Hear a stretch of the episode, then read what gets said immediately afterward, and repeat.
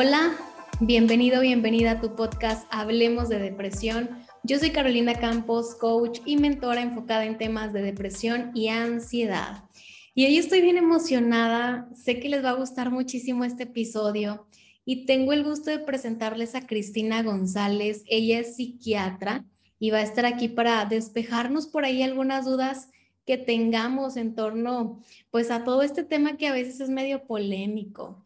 Cris ahorita está estudiando una especialidad en trastornos afectivos, así que pues Cris, cuéntanos un poco, ¿cómo estás? Bienvenida, mucho gusto.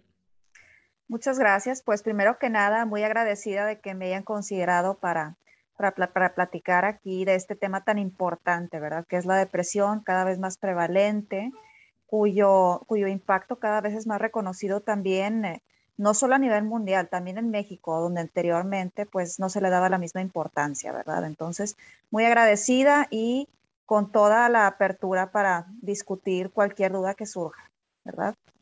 Gracias, Cris. Y sí, realmente aquí en México yo creo que apenas estamos como en pañales, iniciando con todo este tema de la salud mental.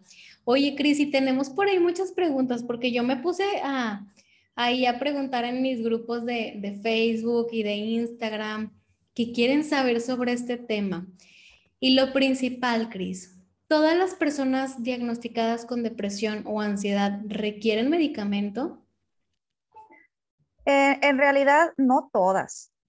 Y si te vas a las guías en distintos países, por ejemplo, en, en Canadá, hay algunos casos de depresión leve a moderada en donde la combinación de terapia cognitivo-conductual y medidas higiénico-dietéticas, por ejemplo, realizar ejercicio diariamente, exposición a la luz y tener una adecuada dieta eh, es suficiente. Hay, hay ocasiones. Eh, para la ansiedad también, e incluso la utilización de técnicas de regulación de la ansiedad, ¿no? Técnicas como el mindfulness, entre otro tipo de, de cosas, ¿verdad? ¿Cuándo se requiere medicamento? Cuando estos trastornos son demasiado severos, ¿verdad? Cuando comprometen la funcionalidad de quien lo está padeciendo.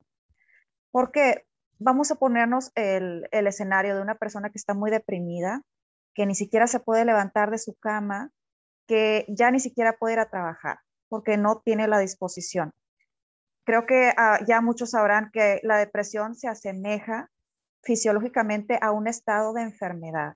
Incluso puedes encontrar algunos reactores inflamatorios, puedes encontrar moléculas inflamatorias en la sangre de personas con depresión, lo cual te dice que sí, auténticamente la persona se siente mal porque su cuerpo tampoco está funcionando al 100. Entonces, ¿cómo pedirle que implemente cambios en su dieta? Pedirle que implemente cambios eh, cognitivos, estrategias complicadas de, de la terapia, si su mismo cuerpo no le está dando lo que necesita, ¿verdad? Hay gente que dice, una buena analogía es este, bueno, un carro para funcionar tiene todo, está armado, tiene todo el equipaje, pero sin gasolina, ¿cómo le va a hacer? Hay veces que el medicamento es como esa gasolina. Oye, Cris, y, y, qué interesante pues toda esta parte que dices. Hay unos que sí, hay otros que no. Yo creo que una de la parte de la que mucha gente se detiene como para pedir ayuda es porque no quieren medicamentos. Y aquí voy a hacer como un paréntesis, eh, contando un poquito mi experiencia, te cuento, Cris. Yo cuando inicié todo este camino que fue hace ocho años más o menos, yo decía, yo no quiero medicamentos, a mí no me vayan a dar medicamentos porque yo tenía como un trauma con esa parte, ¿no? Hay una creencia, o al menos esa es una de las creencias que yo me he topado, que, que te haces dependiente. Y mi pregunta es, ¿cuándo una persona pudiera hacerse dependiente a medicamentos, ya sea para la depresión o para la ansiedad? Bueno, pues ahí creo es una pregunta, fíjate, engañosa, porque si los antidepresivos, si los tomas por mucho tiempo y los tratas de suspender abruptamente, te van a dar algo llamado síndrome de descontinuación a antidepresivos. Bueno, específicamente hay un grupo que provoca esto, son los ISRS, inhibidores selectivos de la recaptura de serotonina. Cualquier persona que esté tomando medicamento para depresión probablemente va a estar tomando un medicamento de ese grupo. ¿Verdad? Entonces, no es tanto que te genere dependencia, sino más bien te das cuenta de que estás funcionando bien con el medicamento y, tienes miedo a abandonarlo y regresar a, lo que estaba sucediendo antes. La realidad es que esto no sucede, ¿sí? Estableces un ritmo, estableces una homeostasis donde ya tu cerebro generó, ya tu, cerebro entró en equilibrio con respecto a los neurotransmisores que necesitaba. Y incluso si lo dejas de tomar después del periodo establecido, que es aproximadamente un año en la mayor parte de los casos, es poco probable que recaigas, ¿verdad? Hay diferentes porcentajes, hay este, gente, hay personas que en el primer año recaen. Lo, lo más probable es que si tienes una recaída en el primer año, entonces sí, puede ser que necesites medicamento durante más tiempo, pero no en todos los casos es así.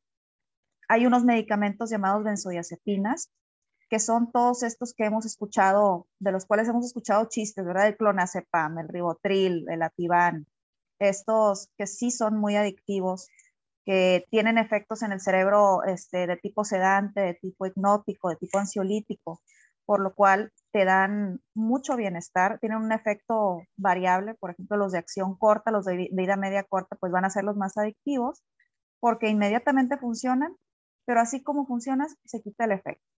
Y sí produce cambios que generan una dependencia física, no nada más psicológica, ¿verdad? Que es sobre todo el tipo de dependencia que generas con los antidepresivos, un miedo, una dependencia psicológica. Entonces depende, depende del tipo de medicamento. Digamos que si es una benzodiazepina, como esto de clorazepam, lorazepam, si hay un potencial adictivo. Claro que si eres una persona sin tendencia a las adicciones, es poco probable que te suceda. Pero con el antidepresivo, en realidad no. Es un medicamento seguro. Ya. Oye, Cris, pero aquí también entra como la parte, la de, bueno, afortunadamente me he encontrado con buenos eh, psicólogos que, me, que yo siempre, de entrada yo les decía esa parte, yo no quiero que me den medicamentos y ellos siempre me decían, si yo veo que tú necesitas un medicamento, yo te voy a mandar con un psiquiatra. Incluso ahora, esta última vez que, que acudí a psicólogo porque me convertí en mamá y muchísimos cambios. Entonces me dijo mi psicólogo, pues vas a ir a una evaluación con, una psiquiatra, me comparte por ahí unos contactos, pero ahora yo ya fui con más apertura, porque yo ya sé que realmente ayudan, que no es nada más porque, como dicen, no, pues está loca, no. Mi cuerpo está teniendo muchísimos cambios internos y requiere ahí un equilibrio. Afortunadamente, pues no requerí medicamentos, simplemente hicimos ahí unos ajustes y seguí trabajando nada más con terapia. Pero digo, afortunadamente me he encontrado con, con psicólogos así muy honestos, pero por ejemplo, ¿qué pasa? Bueno, mi pregunta, ¿los psicólogos pueden recomendarnos eh, medicamentos o qué es lo ideal? ¿Que se acompañen con un psiquiatra? Sí, de hecho, hay psicólogos que tienen mucho conocimiento, hay psicólogos que tienen una eh, especialización y conocimiento en, farmacología pero generalmente tiene que ir acompañado eh, eh, el trabajo de un psicólogo con el de un psiquiatra en cuanto a medicamento, ¿verdad?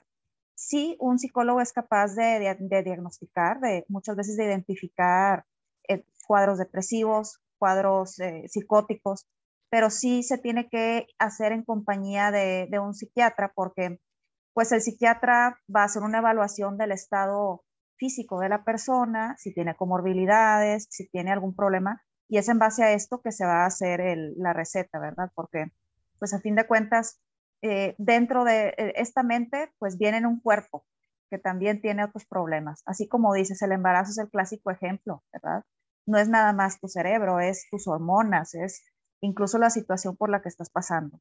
Entonces, por eso es que si, aunque tengan el conocimiento, eh, lo ideal es que siempre hay un psiquiatra asesorando.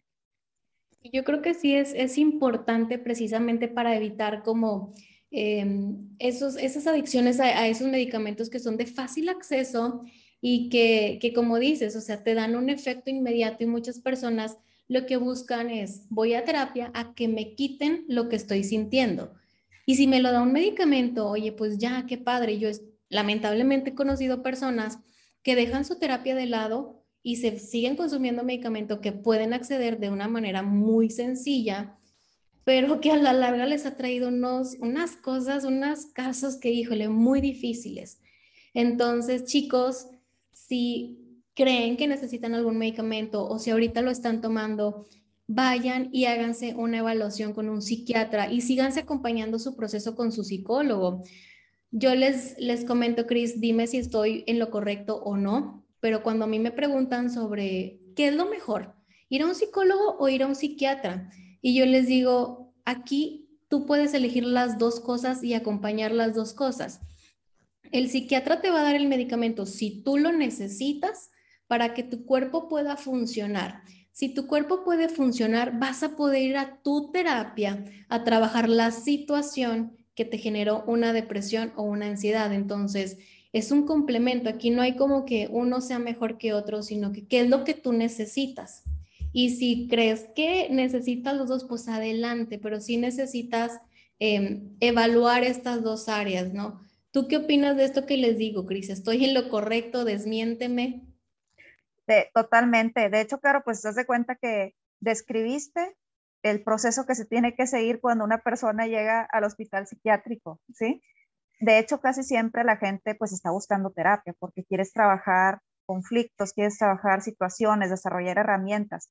Lo primero que tienes que hacer es llegar con el psiquiatra, que te haga una evaluación para ver si no hay algo más, ¿verdad? Y entonces ya vemos que no hay nada que requiera tratamiento fuerte, severo, o tal vez no se requiere nada y continúa con el psicólogo. Esto es institucional.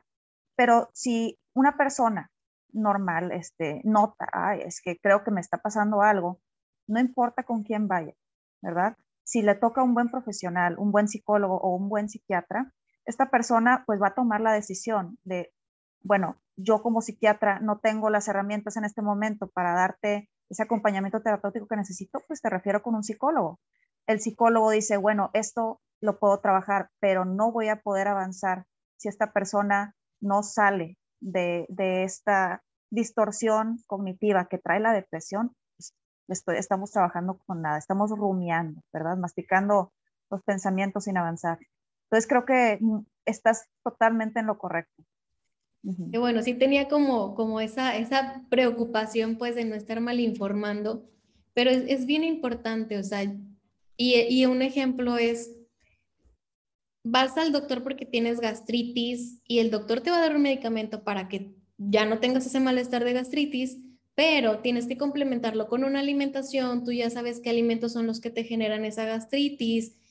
¿Y qué va a pasar, por ejemplo, el día que no sepas y de repente te da colitis? Pues tienes que ir, en este caso, de nuevo al médico. Yo les digo, es como ir al psicólogo, ya me salió ahora esta parte, si mi cuerpo requiere ahora medicamento para esta parte, pues dale, no le tengas miedo. Yo le tenía muchísimo miedo, pero ahora esta última vez que te digo que fui, me sentí completamente tranquila y dije, qué bueno, porque así el psiquiatra me va a decir, esto es lo que tienes y esto es lo que necesitas y te va a ayudar a funcionar para que puedas ahora sí arreglar las situaciones que te están generando eh, ahora esta nueva etapa del embarazo. Entonces, no le tengan miedo a un diagnóstico porque si tú tienes un diagnóstico, vas a tener obviamente las herramientas para salir de la situación en la que te encuentres.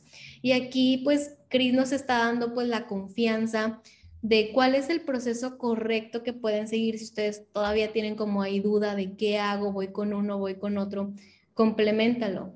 Ya ellos te dirán qué es lo que requieres, qué es lo que necesitas de acuerdo a tu cuerpo, ¿no? Como decías, es una mente, pero viene en un cuerpo. Hay muchas cosas que se tienen que tomar en cuenta. Oye, Cris, y una pregunta. En los trastornos, porque también por ahí me preguntaron, ¿todos los trastornos requieren de medicamento? Pues no, eh, en realidad, por ejemplo, una depresión leve, una depresión moderada, un trastorno de ansiedad este, generalizado leve, moderado, muchas veces con terapia, por ejemplo, la, terapia cognitivo-conductual bien llevada, bien estructurada, lleva a resultados similares a los que te da un antidepresivo. Entonces, no, no todo requiere medicamento. Ya si nos vamos a trastornos un poco más complicados, como trastorno bipolar, esquizofrenia, TOC, este tipo de cosas más biológicas, ahí sí es muy útil el medicamento. Tiene una función muy específica. Pero en otro tipo de situaciones, la terapia es sobradamente eh, buena para tratarlo a largo plazo porque desarrollas herramientas también. Sí, claro, que es lo importante. Yo les digo que no te van a resolver la vida en 60 minutos, sino tú la vas a resolver en tu vida diaria con las herramientas que te dieron en esos 60 minutos de de tu sesión. Y otra pregunta, ay, soy bien preguntona, pero pues aquí em, vamos a que las personas se queden pues a gusto y confiadas de poder acudir, ¿no? ¿Cuál sería un proceso correcto para ir quitando un medicamento? Bueno, ahí es muy individualizado. Lo que sí puedo decirte es no suspendas un medicamento sin supervisión, porque puedes asustarte.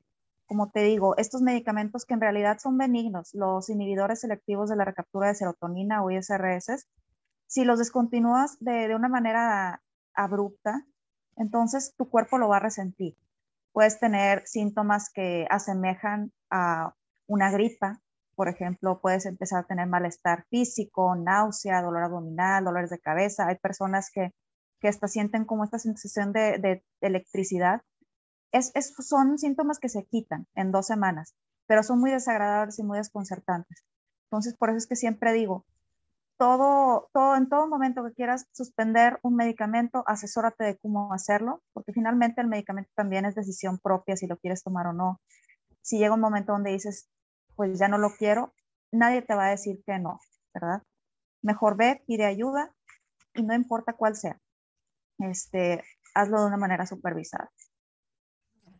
Y esos síntomas, em, ¿hay alguna forma como de que no sean tan incómodos? ¿Qué recomiendas tú? Que también cuando se estén quitando algún medicamento se acompañen de algún psicólogo, de alguna terapia para, para manejar esos síntomas físicos? La mejor manera de lidiar con esos síntomas es simplemente hacer una, una disminución muy gradual de la dosis. Es algo muy físico. Entonces, ¿cómo, cómo llevarlo a cabo?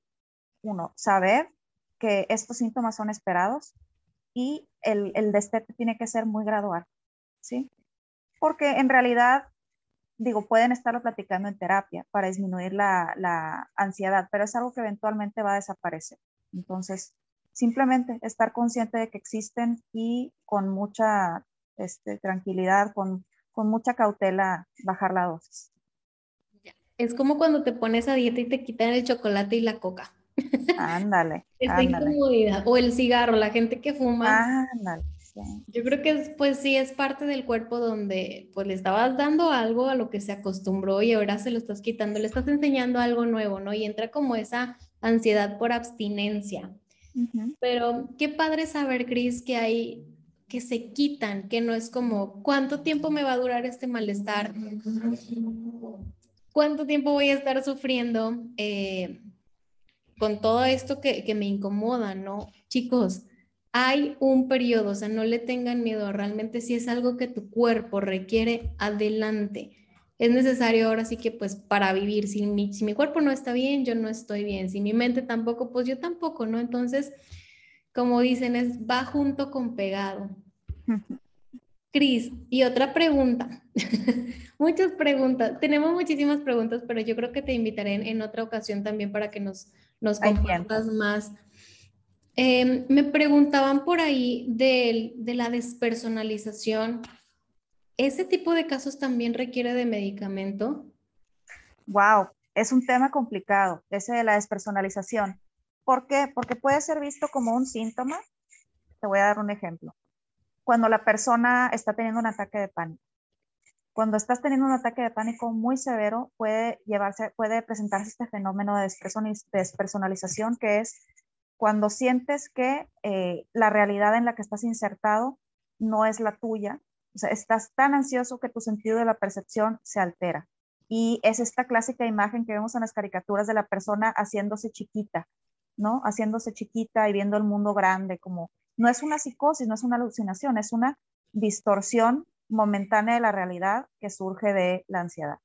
La otra, la despersonalización, es también un síntoma de algo que conocemos como el trastorno disociativo de la personalidad. ¿sí? Bueno, bueno, más un trastorno disociativo o el trastorno límite de la personalidad, que también se caracteriza por episodios de despersonalización, que son estos momentos en los que, digamos que tu mente se sale de su cuerpo para protegerse. Eso es una, es una metáfora, porque claro que esto no sucede, pero es como si te bloquearas, ¿verdad? Sí, responde a antidepresivos, efectivamente, pero también hay que ver el contexto. Si está en la ansiedad, vas a tener que tratarlo con un, tratamiento específico para la ansiedad. Si está en el, en el contexto de un trastorno disociativo, pues ahí va a tener un gran eh, papel la terapia y de hecho la hipnótica. Ahí, ahí la hipnosis tiene un papel. Y por otro lado está, por ejemplo, la, el trastorno límite de la personalidad, en donde es una combinación de medicamentos, sobre todo antidepresivos, y una terapia específica que se llama eh, terapia dialéctico-conductual. Entonces, es un síntoma y depende de en qué síndrome está presentándose. Y yo creo que lo más importante y lo primero es que no se anden diagnosticando en Google, sino que acudan a un profesional para que puedan ver qué es lo que sucede con ustedes. Y aquí tanto recalco, acompañen terapia con su psiquiatra para que puedan trabajar todas las áreas no hay uno mejor que, que otro, sino se complementan, son un complemento para que se puedan sentir bien. Y alguien también me preguntaba por ahí, ¿por qué necesitamos medicamento para que nuestro cuerpo funcione? Déjame te leo bien aquí. adelante. La preguntita que, ¿cómo, ¿cómo le hicieron? Dice, ¿por qué requerimos un apoyo medicado para estimular el funcionamiento del cerebro? Pues en realidad no son todos, ¿verdad? Son solamente algunas personas porque ahí nos tenemos que ir a el origen de la depresión, qué nos causa la depresión. Una de las teorías más populares, aquí me voy a, me voy a meter un poquito en estos temas escabrosos de, de la neurobiología, pero pues es la teoría monoaminérgica, ¿verdad? Que establece que la depresión surge por una deficiencia de unas moléculas, unos neurotransmisores que están en, en, ciertas partes del cerebro, principalmente la serotonina y la noradrenalina hay personas que por cuestiones genéticas, por cuestiones ambientales, tienen una menor concentración en dado momento o que ante estresores, digamos que sufren estos cambios bioquímicos que favorecen eh, la depresión. Hay personas que rara vez se van a deprimir, hay personas que se van a deprimir y se van a mejorar con cambios en su estilo de vida, pero hay personas que van a necesitar medicamentos, ¿verdad?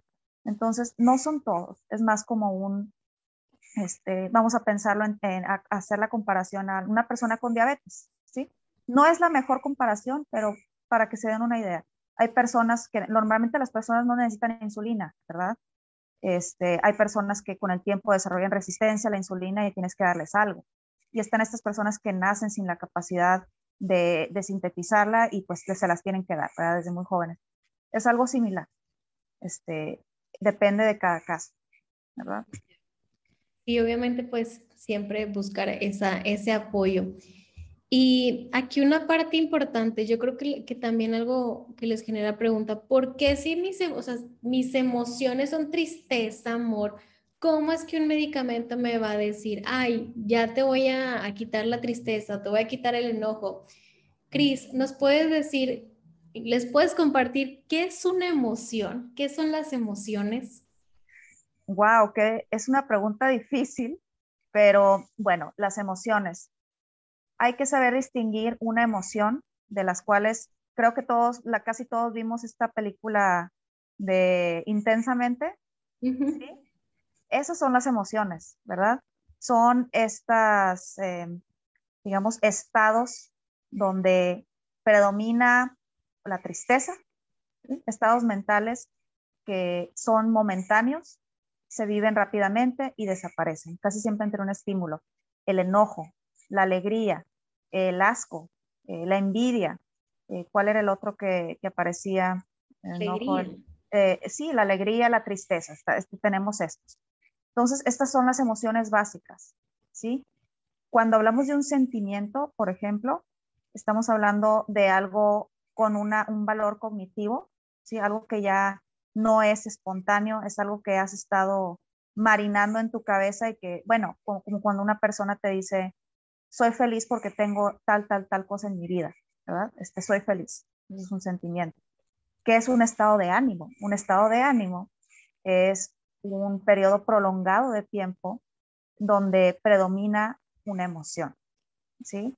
Y ahí es donde encontramos, ahora sí, la diferencia entre la normalidad y lo patológico cuando en una depresión hay un estado de ánimo predominantemente triste, decaído, ¿sí? No es lo mismo me siento triste, porque la tristeza se va a ir. estoy deprimido. La, depresión significa tengo al menos dos semanas en los que durante casi todos los días no puedo dejar de pensar en que este, las cosas malas de mí, las cosas malas de mi vida o incluso en la muerte. Entonces es complicado. Sí, ahorita dijiste una parte importante, el estímulo. Y obviamente pues cuando hay situaciones en nuestra vida, nuestro cuerpo reacciona. Y las emociones pues realmente son reacciones, ¿verdad, Cris? Son reacciones que en nuestro cuerpo pues hay un estímulo que, que nos está generando una reacción interna y ahí es donde pues se van descompensando o em, no descompensando, ¿cómo lo pudiera decir? Hay modificaciones químicas en nuestro cuerpo y por eso el medicamento, porque nuestro cuerpo pues es químico, es biológico, hay muchas reacciones internas y no es como la alegría se te va a ir nada más con un échale ganas, con una motivación, con una frase bonita. Por eso también a veces requerimos medicamentos, porque esas emociones son reacciones en nuestro cuerpo.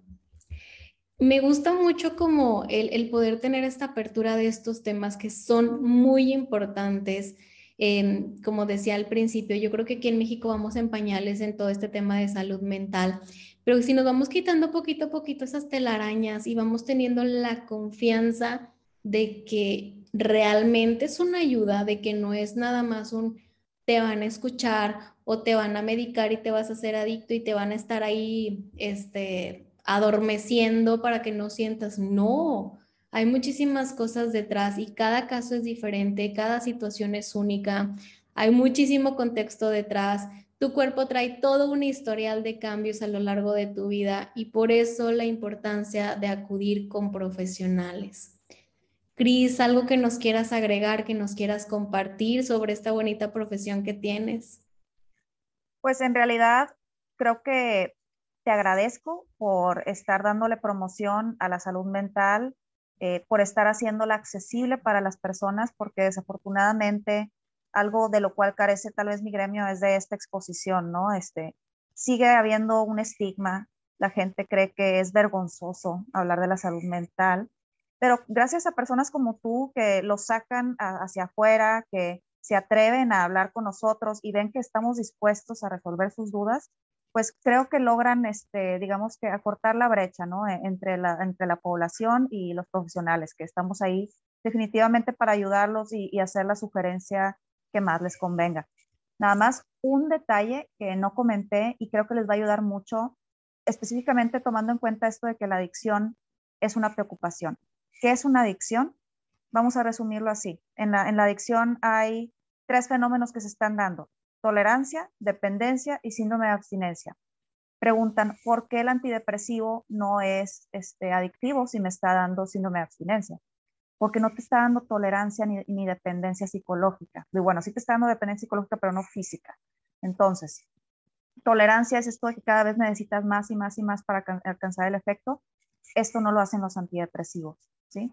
Y la dependencia física tampoco te lo da. Es decir, sí, tu cuerpo va a resentir el cambio, sin embargo, no te va a pedir más.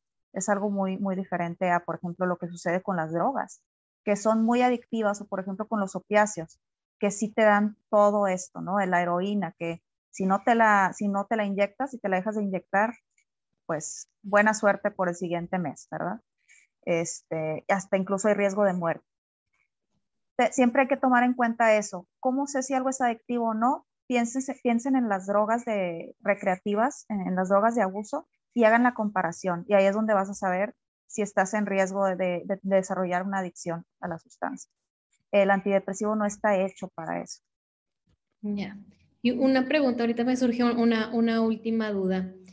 ¿Será que la gente, porque me pasa, es que me contó fulanito, mi tía, mi primo, mi amigo que se hizo adicto y al, al medicamento y por eso yo no quiero.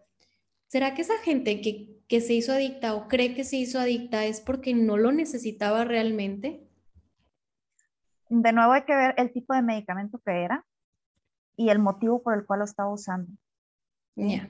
Luego, ajá, exacto. Entonces, siempre cuando alguien llegue con algo, pregunten, pregunten, pregunten. Eso es lo mejor. Preguntando se llega a Roma. Entonces, así.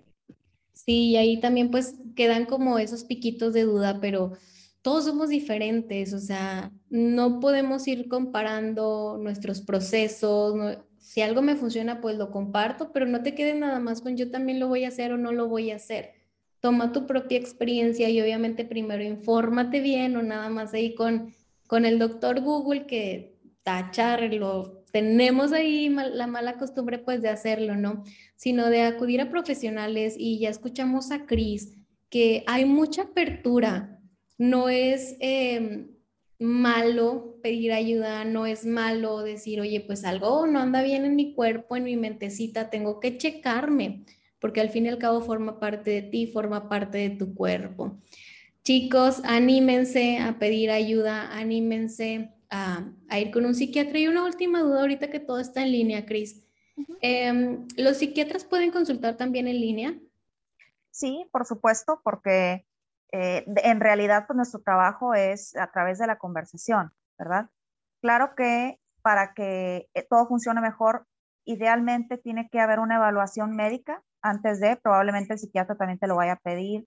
Y con esto eh, estoy refiriéndome a estudios de laboratorio, ¿sí? para ver que no hay algo más, porque a veces trastornos como el hipotiroidismo, como la anemia, imagínate, pues te causan cansancio, te causan fatiga y te pueden hacer pensar, pues es depresión. Y luego imagínate que no se diagnostique algo médico, ¿verdad? Entonces, pues sí, se puede en línea siempre y cuando la persona, el, paciente se tome sus laboratorios y, tenga atención médica complementaria por su médico familiar. Perfecto. Cristo, ahorita estás atendiendo en línea. Tengo entendido que pues estás eh, haciendo una especialidad en Canadá y, nos gustaría saber si nos puedes compartir si estás atendiendo en línea, si se pueden comunicar contigo. Sí, de hecho, gran parte del trabajo en línea, hay algunas eh, raras sesiones que se hacen presenciales cuando es muy urgente, pero prácticamente todo es en línea y sobre todo, pues facilita mucho las cosas que hay un sistema de expediente universal público, entonces puedes ver lo que le han hecho al paciente en muchos lugares, tienes el acceso y facilita bastante las cosas. Entonces, sí, acá es casi todo en línea. Perfectísimo. Cris, compártenos, please, tu contacto, dónde te podemos encontrar para una evaluación en línea. Claro, eh, no tengo página, pero pueden eh, comunicarse a mi celular, es el 437. Claro que van, a que van a tener que agregar el más uno, de preferencia por internet, para que no les cueste este, un mensaje al 437-991-5703 y pues estoy para contestar sus dudas.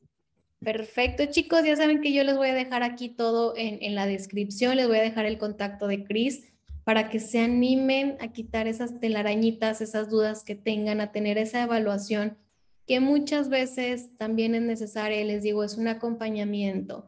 Voy a mi terapia y voy con mi psiquiatra y si lo combinan, imagínense Em, el impacto que va a tener, un impacto por supuesto positivo y a lo mejor si se van a tardar un año, se van a tardar la mitad, es un decir, cada caso es diferente, pero si lo acompañan con las acciones correctas, con las em, herramientas correctas, eso que sienten, esa depresión, esa ansiedad, ese trastorno, puede salir muchísimo más rápido. En lugar de estarnos diagnosticando en Google y nada más tratando de meditar y pidiéndole a Diosito, que nos deje, ya, nos, ya no queremos ser sus mejores guerreros. Cris, un gusto y me encantaría tenerte nuevamente por acá. Yo sé que van a quedar todavía ahí algunos temas, vamos a irlos recopilando y pues encantada de tenerte en este espacio. Gracias por lo que haces, gracias por compartirnos y algo que nos quieras agregar. No, yo quiero agradecerte a ti por este espacio y sobre todo por crear conciencia, claro. Creo que estás haciendo una gran labor y aprovechando las redes como se debe, ¿verdad? Para algo bueno, por una buena causa. Gracias. Muchas gracias. Gracias. Em, chicos, los veo la siguiente semana con un nuevo episodio. Saben que vamos a tener eh, a otro profesional. Espérenlo. Están en mis redes sociales. Estoy como Hablemos de Depresión. Me pueden seguir, ahí me pueden encontrar. Que tengan una bonita y una excelente semana. Les deseo lo mejor. Bye bye.